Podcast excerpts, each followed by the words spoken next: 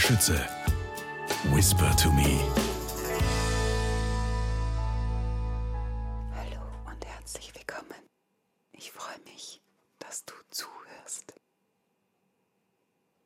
Heute lese ich dir aus der Bücherreihe Rocky Beach Crimes vor. Das Buch heißt Tödliche Dörtchen.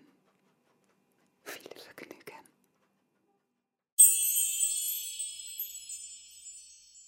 Dieses Provinznest würde ihn noch umbringen. Greg Weston zog hektisch an seiner Zigarette, das Rauchen verboten schielt, geflissentlich ignorierend. Er stand auf dem Balkon seines Hotelzimmers und blickte über den blauen Pazifik. Hohe Palmen säumten die Strandpromenade. Kleine weiße Häuser kuschelten sich aneinander, als wären sie besonders harmoniebedürftig.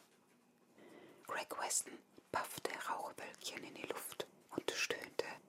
Hollywood lag nur ein paar Kilometer entfernt, doch der flimmernde Glanz der Filmwelt konnte nicht unerreichbarer sein. Vor seinem inneren Auge sah er die Blitzlichter der Fotografen, rote Teppiche, Hotelsuiten und rauschende Feste. Er hatte dafür gelebt, Oscar-Preisträger zu werden, ein legendärer Filmstar, eine Ikone der Welt der Schönen und Reichen. Doch jetzt war er hier, mitten in der Provinz, und sollte die Torten von irgendwelchen Hausfrauen bewerten. Es war eine Schande, vergeudetes Talent. Diese Postkartenidylle mochte etwas für ausgebrannte Manager sein oder für anspruchslose Familien, denen ein paar Sandkörner am Meer und eine Frittenbude ausreichten. Beach, so hieß der Tiefpunkt seiner Karriere. Ein Gefühl der Beklemmung überkam ihn. Die Zigarette fiel auf den Boden des Balkons und klimmte auf wie ein böses, rotes Auge. Er schnappte nach Luft und griff sich mit Fingern an die Brust. Sein Herz klopfte spürbar. Er brauchte das Nitrospray, aber seine nervösen Hände wollten ihm nicht richtig gehorchen. Aus der Beklemmung wurde Angst. Endlich schaffte er es, das Medikament aus der Tasche seines Jacketts zu ziehen. Er zwang sich, ruhig zu atmen. Das Spray würde ihm helfen, so wie immer. Und tatsächlich, das Herz stolperte noch einmal, dann beruhigte es sich. Weston schloss erleichtert die Augen. Die Zigarette war ein Fehler gewesen.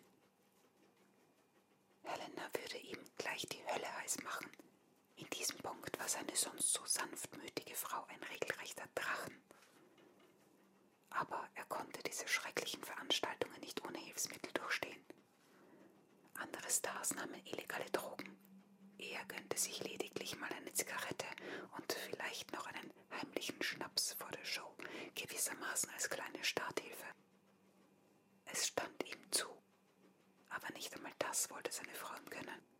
Sie hatte einfach kein Verständnis für seine geschundene Künstlerseele. Erst gestern hatte sie ihn beim Abendessen mit den Veranstaltern des Backwettbewerbs wegen eines Törtchens zur Rechenschaft gezogen, als ob ihn etwas Weißmehl und ein kleiner Streifen Speck umbringen würden. Aber Helena war eben eine regelrechte Exorzistin, wenn es um Gesundheit ging. Ihre Dämonen hießen gesättigte Fettsäuren, Salz, Gluten, Geschmacksverstärker, Alkohol, Koffein und Nikotin. Ihr Endgegner war der kristalline Zucker. Bei Werbeauftritten und Veranstaltungen drückte sie notgedrungen ein Auge zu, nur um ihn kurz danach wieder auf Diät zu setzen, mit Fitnessübungen zu quälen und zum Yoga zu zwingen. Kein Wunder, dass es in ihrer Ehe mal wieder heftig kriselte. Ein Gutes hatte dieser lächerliche Wettbewerb dann doch. Er würde Torte und schwarzen Kaffee bekommen, mit etwas Glück sogar ein Glas Sekt. Ja, es mochte der absolute Tiefpunkt seiner Karriere sein, aber Greg Weston hatte immerhin einen Plan. In ein paar Monaten schon konnte er in einem Flieger um die Welt jetten. Zwar nicht als Kinostar, aber immerhin als TV-Moderator. Alle Alles war besser als Backwettbewerbe. Zu dumm, dass Richard gestern aufgebrochen war, bevor er mit ihm reden konnte, zu einem Termin mit irgendeinem dahergelaufenen Klienten. Heute wird er Gespräch nachholen und seinen Agenten beeindrucken. Gleich nach dem Wettbewerb würde er mit ihm ins Hotel fahren und bei einem Steak im Restaurant alles besprechen. Die Rechnung ging dann auf Richard. So viel Strafe musste sein. Mit einem grimmigen Lächeln kickte er die Überreste der Zigarette unter dem Balkongitter hindurch auf den Parkplatz. Einen Moment lang stutzte er, stand dort ein Mann im Schatten einer Palme. Greg Weston blinzelte. Nein, da war nichts. Er schüttelte das unangenehme Gefühl ab, beobachtet zu werden. Die Zeit der Paparazzi war lange vorbei. Niemand machte sich mehr die Mühe, ihm aufzulauern. Eine Möwe segelte im Tiefflug über die parkenden Autos hinweg.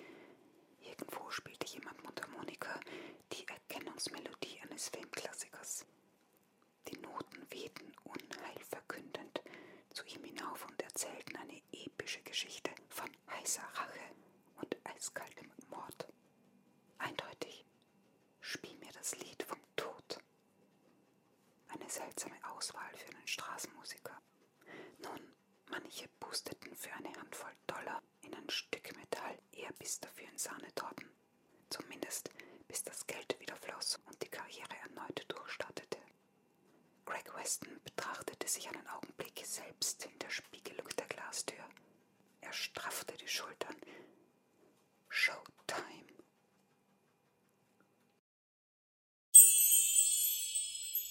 Kapitel 1 Irgendetwas stimmt nicht, Titus. Mathilda Jonas sah angestrengt hinter dem gelben Käfer her. Der alte Wagen fuhr durch das schmiedeeiserne Tor des Gebrauchtwarenhandels. Die Rücklichter leuchteten an der Straße kurz auf. Dann gab der Fahrer Gas. Es sind Sommerferien, sagte Titus Jonas. Er schmunzelte unter seinem dichten schwarzen Schnurrbart. Die Jungen wollen ein paar Tage ohne Erwachsene zelten. Das bekommen sie schon hin. Mathilde Jonas ließ sich nicht so einfach beruhigen. Justus hat vorhin am Telefon davon gesprochen, dass sie zur Autovermietung gearbeitet müssen. Und nun frage ich dich, wozu braucht man einen Mietwagen, wenn man in den Bergen hinter Los Angeles wandern will? Du kennst doch Justus und seine Freunde. Onkel Titus schmunzelte noch immer. Sobald die Schule aus ist, haben sie nur noch ihren Detektivclub im Kopf. Die drei Fragezeichen sind nicht glücklich, wenn sie nicht Es klang aber eher so, als hätten sie dieses Mal selbst ein Geheimnis. Onkel Titus warf einen Blick auf seine altmodische Taschenuhr. Deine Zweifel alle in Ehren, liebste Mathilda, aber solltest du nicht auf dem Weg zum Gemeindezentrum sein? Um Himmels Willen, rief Mathilda Jonas. Wie konnte ich Rocky Bake und den Wettbewerb vergessen? Jedes Jahr organisierte der örtliche Frauenverein der kleinen Stadt eine Kuchenwoche namens Rocky Bake für wohltätige Zwecke. Der Festtage war eindeutig der große Backwettbewerb. Mathilde hatte eingewilligt, ihren allseits beliebten Kirschkuchen einzureichen. Normalerweise machte ich sich Mathilde nicht zu solchen Veranstaltungen, aber in diesem Fall ging es nicht nur um ihre Ehre als beste Kirschkuchenbäckerin der Westküste. Es ging hier nicht einmal um das Preisgeld, das dem Schrottplatz sehr gelegen kommen würde. Nein, Mathilda brannte darauf, den Schauspieler Weston kennenzulernen. Wie es weitergeht, erfährst du in dem Buch Tödliche Törtchen aus der Bücherreihe Rocky Beach Crimes.